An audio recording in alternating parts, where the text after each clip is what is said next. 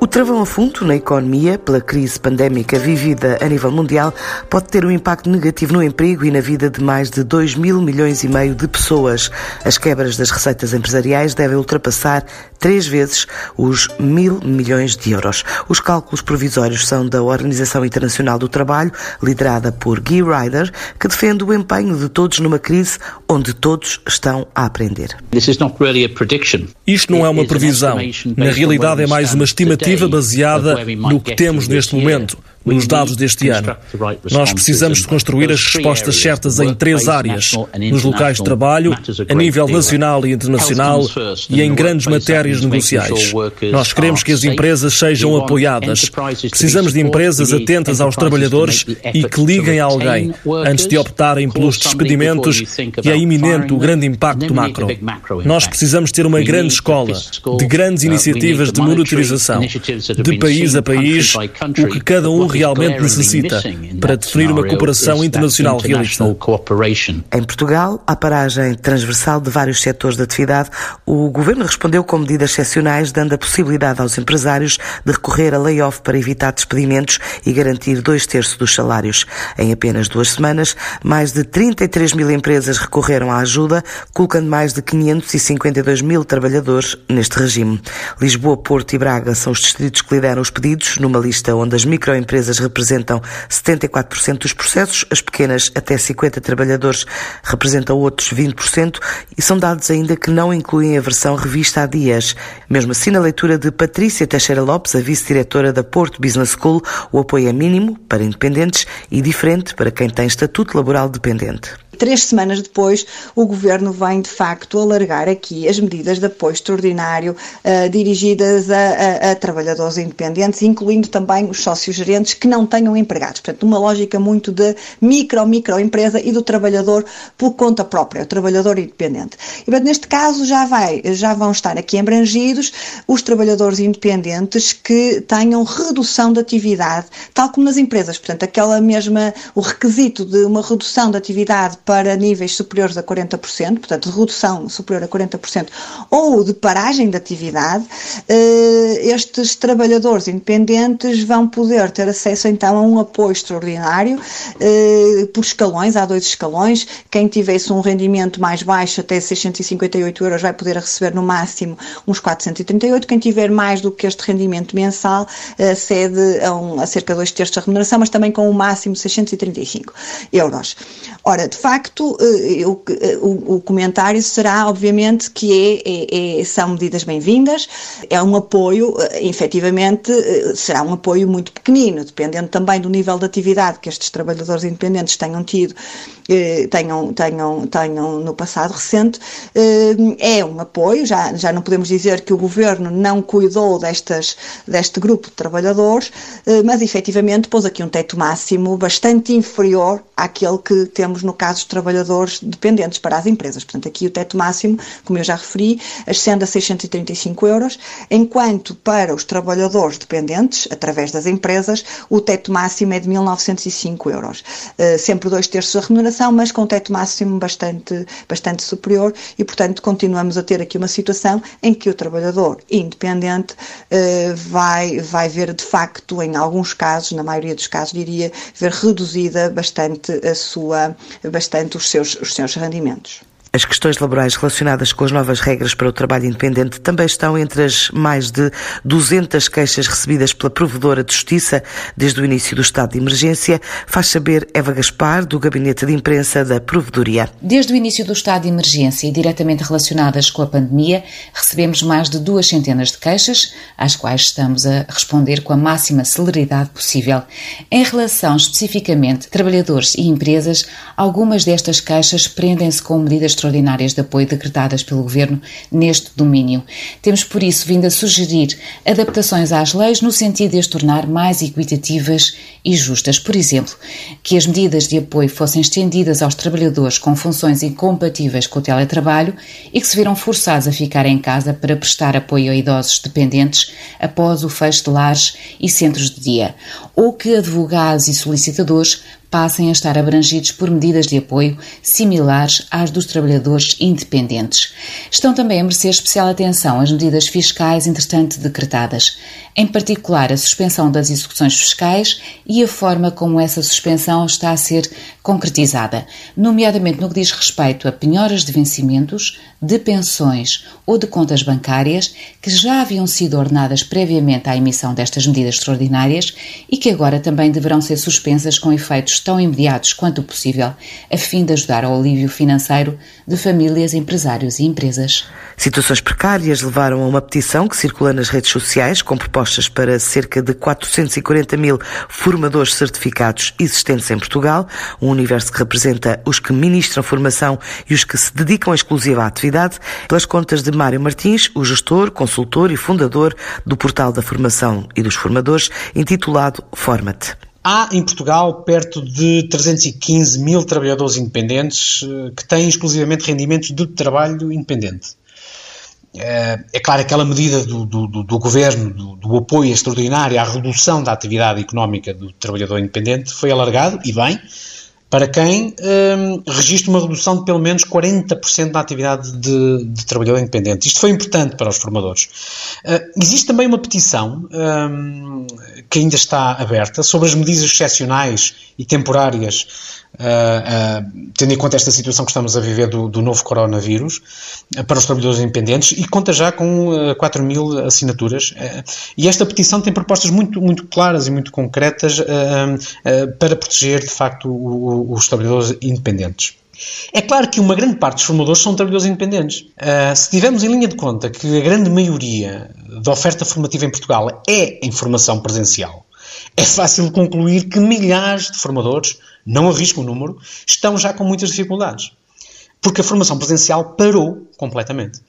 É necessário, mais do que nunca, uma aposta clara na formação contínua dos formadores, em especial na componente didática, pedagógica, diria ainda andragógica, em contextos presenciais e, naturalmente, eh, em ambientes digitais. Claramente, nesta altura, é a grande solução. É também necessário que as entidades formadoras eh, qualquer que ela seja, pública privada, assumam finalmente uma estratégia de formação que inclua o e-learning e o be-learning como opções válidas para determinado tipo de ações de formação. As mesmas regras para trabalho dependente e para trabalho independente são reclamadas por Susana Jorge, presidente da Associação Portuguesa de Formadores, nos contactos que tem tido com órgãos de soberania e enquanto aguarda as 4 mil assinaturas para levar a petição ao Parlamento. Espera também diretrizes para avançar com formação à distância, bem como a regularização de vínculos laborais com o Instituto de Emprego e Formação Profissional. O que nós pretendemos é que as medidas de apoio aos trabalhadores independentes sejam equiparadas aos trabalhadores dependentes. Não faz muito sentido o valor máximo do apoio para um independente ser 438 euros, quando para os dependentes são 635, que é o salário mínimo. E, inclusivamente, nós propusemos uma coisa que já veio a público, que é a situação da, da redução dos rendimentos. Portanto, nós achamos que a perda total é limitadora, portanto, muitos formadores poderão ter 10, 15, 20 horas para dar formação e isso iria inviabilizar o, o pedido do, do apoio de redução dos rendimentos. Entretanto, alguns formadores consideram uh, importante a questão da, da formação à distância. O IFP já nos tinha feito a proposta aos formadores de fazermos formação à distância. Os formadores uh, que estão disponíveis disseram que sim, obviamente. Estamos a preparar para isso. O próprio IFP já organizou formação para uh, os formadores. nós estamos a trabalhar numa plataforma para podermos dar formação tanto para os cursos que estão suspensos neste momento e tanto para uh, os, os trabalhadores que vão estar em regime de layoff de, das empresas. Temos algum receio relativamente a isto, que é a questão de, de, quem é que vai dar a formação, quais são os formadores vão dar a formação, qual é que é a carga horária que os formadores vão ter, uh, se vai haver formação para todos, quais são as áreas da formação. Não há nenhuma garantia quanto a isso, nem quanto à forma de recrutamento, quem é que é o formador que vai dar a formação. Existem segundo o último relatório feito pelo Governo relativamente aos trabalhadores precários, onde estão os formadores do IFP, existiam 3.888 formadores no IFP. Será que vai haver formação para todos estes formadores? Será que todos eles vão ter garantias? O que nós consideramos é que agora é um momento único para que o, IFP possa regularizar os seus vínculos, uh, dê seguimento aos procedimentos concursais do PREFPAP e integre os 507 formadores que estão em condições de, nomeadamente, existem formadores que não, não vão concorrer ou que não concorreram porque, porque, entretanto, a sua vida seguiu outro caminho e fizeram outras opções, mas o certo é que hum, eh, muitos formadores ainda vão ficar de fora desta regularização e agora, mais que nunca, é necessário que os formadores entrem ao serviço de uma forma uh, diferente, uh, até porque um, todo o trabalho de, de formação uh, que nós temos neste momento tem que ser remodelada, a formação à distância tem características próprias e mais que nunca o IFP deveria fazer uh, contratos de trabalho com estes formadores, quer com aqueles que têm parecer favorável, que deveriam de facto ser todos integrados, quer aos formadores que não tiveram parecer favorável no processo pré-FPAP, mas que todos os dias dão formação no IFP e são formadores a tempo inteiro do IFP e que dão a cara pelo Instituto. Neste momento, hum, não existem formadores com vínculo ao IFP, com contrato de trabalho efetivo no IFP. Aliás, não há formadores com contrato de trabalho no IFP.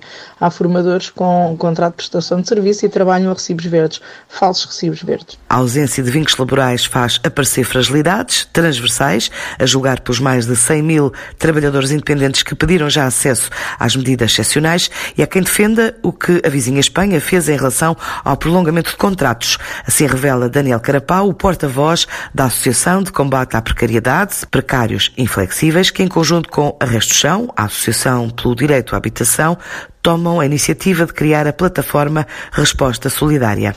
Os setores que, pelo menos, que temos recebido mais denúncias nesta altura são dos serviços, do retalho, são os call centers, são trabalho temporário em geral, são contratos muito facilmente são interrompidos e uh, outro setor que nos preocupa é o setor da cultura, que sabemos que há muitos trabalhadores intermitentes e que deixam os rendimentos através de recibos verdes e uh, muitas instituições estão-se a recusar a fazer os pagamentos de espetáculos que estavam planeados e tiveram de ser cancelados. Um exemplo é a Fundação de Serralves e é algo que esperamos que ainda possa ser corrigido porque senão estes eh, trabalhadores terão que recorrer ao apoio extraordinário quando na verdade deveriam ser pagos pelas atividades que estavam planeadas, mas que tiveram que ser canceladas em função da pandemia. E eh, em relação à leitura que fazemos das medidas, vimos com bom agrado que o Governo decidiu desde cedo abranger os trabalhadores independentes com medidas excepcionais,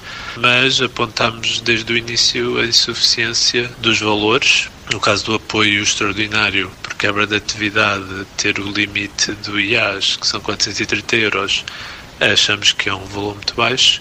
Agora, entretanto, foi decidido criar um segundo escalão equivalente ao salário mínimo, mas muita gente continuará a cair no primeiro escalão, digamos assim. Por outro lado, não está esclarecida a abrangência da medida, primeiro porque era precisa quebra total de rendimentos, entretanto já foi ajustado esse critério e bem, e em relação a, a quem tem isenção ao estar no primeiro ano e por isso tem isenção de contribuir para a Segurança Social, achamos que essas pessoas também têm de ser incluídas. E uh, as situações mais urgentes a resolver, não se ver desde logo que haja uma urgência no pagamento da primeira mensalidade, digamos assim, relativa a estes apoios extraordinários, pelo menos houve um anúncio e um compromisso do Ministério em que haveria pagamentos ainda em abril. Outras urgências é a definição da abrangência de quem está no primeiro ano de atividade independente e, portanto, tem isenção, mas lá está uma isenção da lei, portanto não há portanto nenhum incumprimento por parte do trabalhador e deste modo deviam estar abrangidos. A necessidade em se publicar uma portaria também deriva do facto de ter de esclarecer qual a base contributiva de referência que determina em qual dos escalões uma pessoa vai recair. E tal não é esclarecido no decreto com as alterações. O decreto 12A refere como é calculada a percentagem de perda de atividade, mas não explica qual é a base contributiva de referência permite determinar se uma pessoa vai receber um IAS ou um salário mínimo. Isso é claramente muito importante que seja esclarecido. E uh, o regime de layoff, a partir da data de aplicação do layoff, infelizmente achamos que devia ser com efeitos retroativos, mas deveria também abranger os trabalhadores precários, porque aqui ao lado em Espanha os uh, contratos uh, precários foram prolongados automaticamente que achamos que era uma solução que, que devia ter também sido tomada pelo governo e esperemos que o governo seja sensibilizado a esse nível e até alguns porque cessaram a atividade, o que é uma reação natural tendo em conta a atual situação e as pessoas que fecharam atividades estão atualmente impedidas no site de aceder ao, ao pedido para o apoio extraordinário, que é outra coisa que achamos que deve ser corrigida. Mas numa altura que ainda não existem dados sobre desemprego relativos ao último mês, será execuível equilibrar regras entre trabalho a recibo verde com trabalho dependente? O que me parece que pode estar aqui em causa e a, eh, a, estas, estes pedidos das associações que representam os trabalhadores independentes terá muito a ver não com a figura jurídica em si, mas com os montantes dos apoios. Eh, na verdade, nestas medidas, eh, novas medidas dirigidas aos trabalhadores independentes, o Governo manteve como teto máximo de apoio os 635 euros, portanto, um salário mínimo nacional o que, na verdade, é inferior ao limite máximo que está previsto para o salário de um empregado em regime de layoff. E, portanto, eventualmente o que está aqui, que estará aqui em causa é de facto reivindicarem um nível de apoio máximo superior.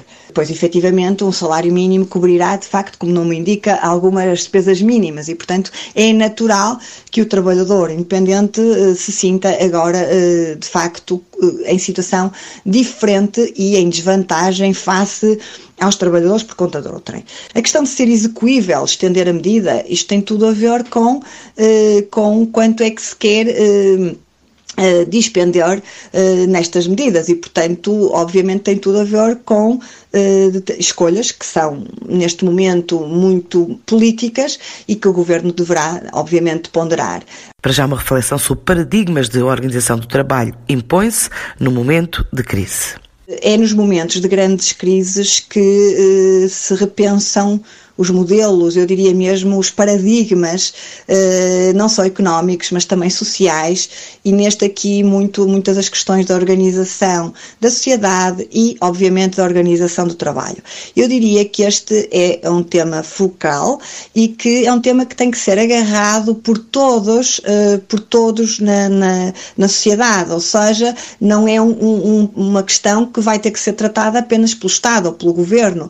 Eh, estamos num momento de grande crise, eh, a forma como a vamos ultrapassar e a forma como vamos eh, encontrar as novas soluções, eh, uma novo, o tal novo normal, é algo que tem que ser trabalhado por todos e está dependente de todos, todos, desde a pessoa como indivíduo, até às empresas, até às organizações não lucrativas, até todos os setores da economia, da agricultura, à indústria, ao financeiro, ao tecnológico, todos vão ser chamados a dar o seu contributo para o novo, o novo modelo de organização económica e social. E vai corresponder certamente a todo um novo paradigma económico e social. Vai haver o antes Covid e o após Covid, estou certa disso, e daqui por algum tempo olharmos para trás e percebermos que foi um momento em que nos conseguimos transformar e que nos vamos conseguir transformar para, para melhor. Esta é a prova de fogo para a União Europeia quanto às soluções para a crise, assim defende o Presidente do Parlamento Europeu. David Sassoli desafiou esta semana os Estados-membros a mostrarem-se à altura do desafio, sublinhando que o colapso de um país teria consequências dramáticas inevitáveis para todos. che in tutti i paesi la crisi e l'emergenza sanitaria distruggeranno milioni di posti di lavoro. Noi abbiamo il dovere di proteggere i nostri cittadini a nord e a sud, a est e a, e a, ovest. Il crollo di un paese avrebbe inevitabilmente conseguenze drammatiche su tutti gli altri. È in questo contesto eh, che la risposta dell'Eurogruppo deve essere commisurata alla sfida. I governi e i cittadini devono avere fiducia nella forza dell'Europa, che ci ha accompagnato in 70 anni di pace e di collaborazione ed è oggi più che mai che dobbiamo investire nel nostro futuro comune. Para já, as medidas para proteger milhões de desempregados esperados de norte a sul da Europa passam por apoio aos sistemas nacionais para limitar o desemprego, flexibilização de condições a quem recorra à utilização do mecanismo europeu de estabilidade, além do refinanciamento do Banco Europeu de Investimento, com vista a proteger as pequenas e médias empresas, e da chamada bazuca do BCE para apoiar a liquidez dos bancos e aquisição de obrigações públicas e privadas.